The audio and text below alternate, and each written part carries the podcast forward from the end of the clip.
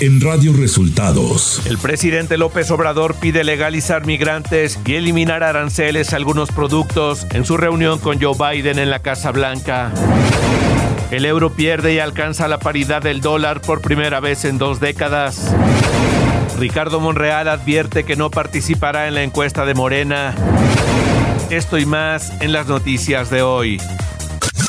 Este es un resumen de noticias de Radio Resultados. Bienvenidos al resumen de noticias de Radio Resultados. Ya estamos listos para informarle Valeria Torices y Luis Ángel Marín. Quédese con nosotros, aquí están las noticias. El presidente de México, Andrés Manuel López Obrador, se reunió en la Casa Blanca con su homólogo de Estados Unidos, Joe Biden, para abordar diversos temas, entre ellos la migración e inflación. El presidente Biden sostuvo que ambos países tienen una buena relación y la calificó de sólida y productiva. El presidente de México hizo un llamado a Joe Biden para regularizar a migrantes que llevan años trabajando en Estados Unidos. El presidente estadounidense Joe Biden dijo que su gobierno va a crear oportunidades de gobierno legales para los migrantes. Recordó que el año pasado se rompió el récord de la emisión de visas H2 con 300 mil y espera duplicar la cantidad. El presidente de México sugirió eliminar algunos impuestos y aranceles a productos alimenticios, además de disminuir medidas reglamentarias para bajar costos y beneficiar a consumidores. Por su parte, el presidente López Obrador se comprometió a apoyar a que ciudadanos estadounidenses carguen gasolina en México para que sea más barato. Nacional. Ricardo Monreal advirtió que si la dirigencia de su partido insiste en una encuesta para definir al candidato presidencial para 2024, él no participará ni se prestará a una farsa. Ante esto, Mario Delgado, presidente nacional de Morena, dijo que nadie debería poner condiciones en la participación en el movimiento más que la convicción de seguir impulsando el proyecto de transformación nacional del presidente Andrés Manuel López Obrador. Señaló que la encuesta es la única condicionante que existe para participar en este movimiento y nadie podría sugerir algún otro tipo para participar. Mario Delgado, presidente nacional de Morena, se refirió a la demanda que el coordinador de Morena en la Cámara de Diputados, Ignacio Mier, interpuso a Santiago Nieto y al gobernador Miguel Barbosa. Dijo que entre el gobernador de Puebla, Miguel Barbosa Huerta, y el coordinador de Morena en la Cámara de Diputados, Ignacio Mier, hay una confrontación y espera que no dañen al partido Guinda. Delgado pidió no afectar el proceso interno de renovación de la dirigencia estatal de Puebla. La jueza sexto de Distrito de Amparo en materia penal en la Ciudad de México le concedió una suspensión provisional contra cualquier orden de presentación y localización, por lo que al general en retiro Mauricio Ávila Medina no se le puede aplicar, por ahora, ninguna orden que implique llevarlo a declarar por la fuerza, luego de criticar la estrategia de seguridad del gobierno federal. El mando castrense en retiro promovió un amparo después de que la Fiscalía Militar lo citó para que compareciera al respecto. De acuerdo con la impartidora de justicia, Ávila Medina no puede ser obligado obligado a comparecer ante autoridades militares. La Comisión Nacional de Agua publicó en el Diario Oficial de la Federación el acuerdo de carácter general de inicio de emergencia por ocurrencia de sequía severa, extrema o excepcional en cuencas para el año 2022. De esta forma, la Conagua asume sus facultades para garantizar el abastecimiento de agua para usos doméstico y público urbano en situaciones de emergencia, escasez extrema o sobreexplotación. Economía.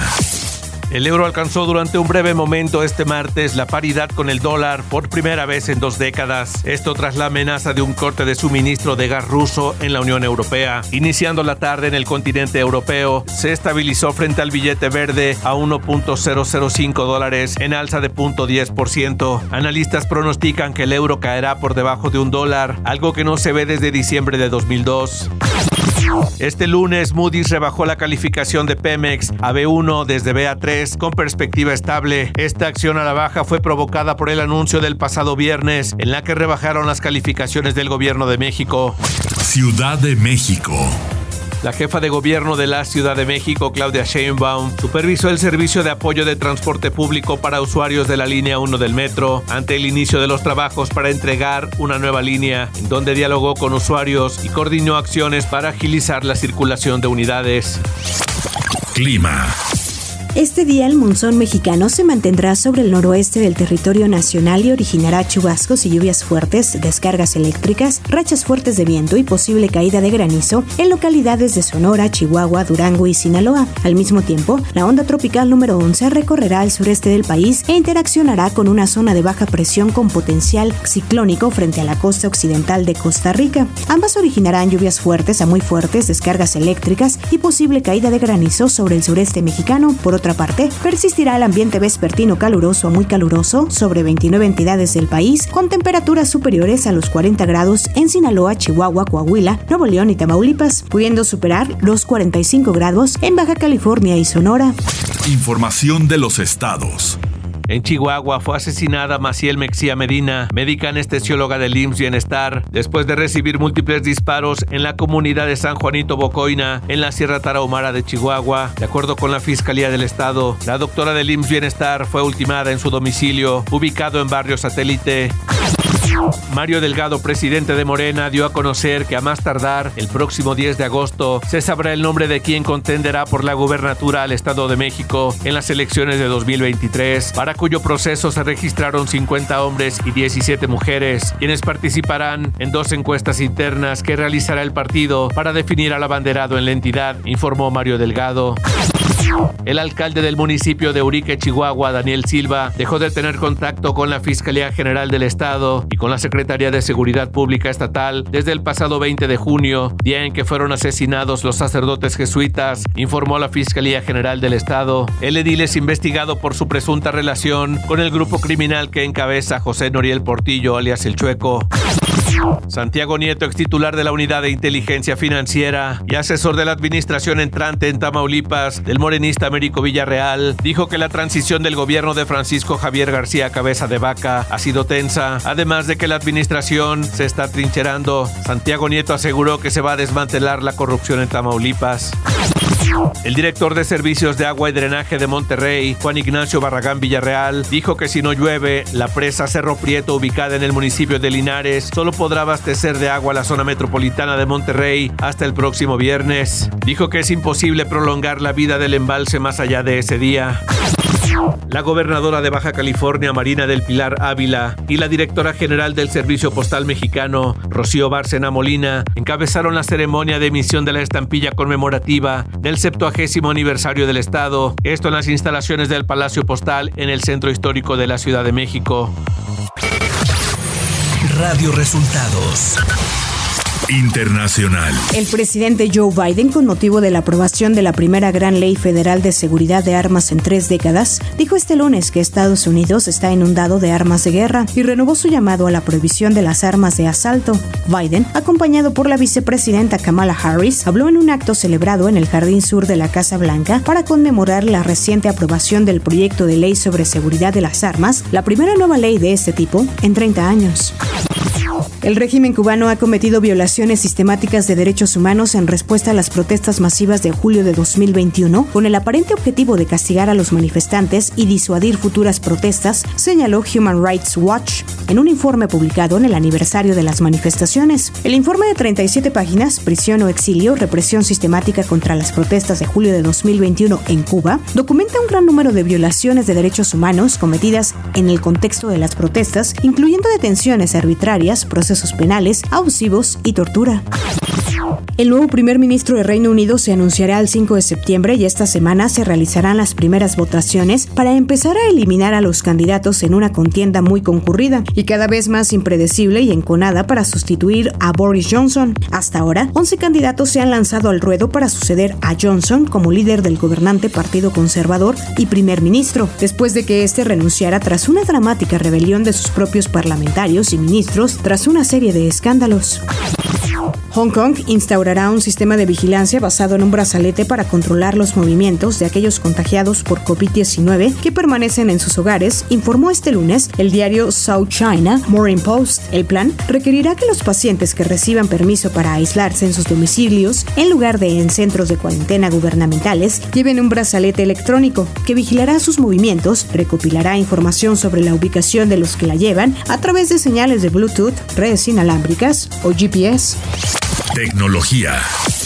Twitter ha puesto a disposición de los usuarios un nuevo botón que permite controlar los hilos de las conversaciones en las que hayan sido mencionados por otros contactos y desetiquetarse de ellas, una opción ya disponible para todos los dispositivos. La herramienta se llama On Mentioning, que permitirá bloquear menciones indeseadas. Meta anunció que la función de reacciones en mensajes de WhatsApp se ha ampliado y que los usuarios ahora podrán utilizar cualquier emoji que deseen para reaccionar a los mensajes en los chats, informó Mark Zuckerberg, CEO de la compañía. Espectáculos. BTS ha firmado un acuerdo con Disney Plus para el desarrollo de nuevos proyectos audiovisuales exclusivos de la plataforma de streaming. The Walt Disney Company y Hive, el estudio de BTS, revelaron la producción de cinco títulos de streaming, incluyendo tres series exclusivas con BTS o con algunos miembros de la banda, tres de los cuales ya han sido revelados: BTS Permission to Dance on Stage LA, película que presenta la actuación en directo de BTS en el SoFi Stadium de Los Ángeles en noviembre de 2021. Frankation, un reality show de viajes, BTS, Monuments Beyond the Star docuserie, que seguirá la vida cotidiana de los miembros de la banda. Luego de los escándalos que rodean a Ezra Miller desde hace meses por diversas acusaciones, una fuente cercana a la producción de la película de Flash aseguró al portal Deadline que Warner Bros. ha considerado esta sea la última aparición del actor en el universo DC. Por el momento, Ezra Miller se mantiene en su papel de Flash al menos hasta el estreno de la siguiente cinta en junio de 2023, y los fanáticos han pedido a través de las redes sociales que sea el actor Elliot Page quien reemplace a Miller como Flash. No sería la primera vez que gracias a los fans un actor protagoniza un papel.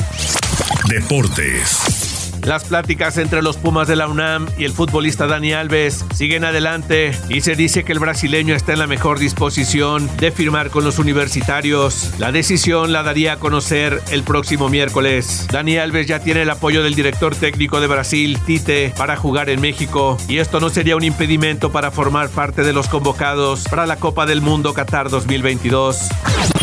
Un juez federal vinculó a proceso al exdirector jurídico de la cooperativa Cruz Azul, Víctor Manuel Garcés Rojo, por su presunta responsabilidad en los delitos de delincuencia organizada y operaciones con recursos de procedencia ilícita por más de 114 millones de pesos. Además, le impuso la medida cautelar de prisión preventiva oficiosa debido al delito de delincuencia organizada. Y hasta aquí las noticias en el resumen de Radio Resultados. Hemos informado para ustedes Valeria Torices y Luis Ángel Marín.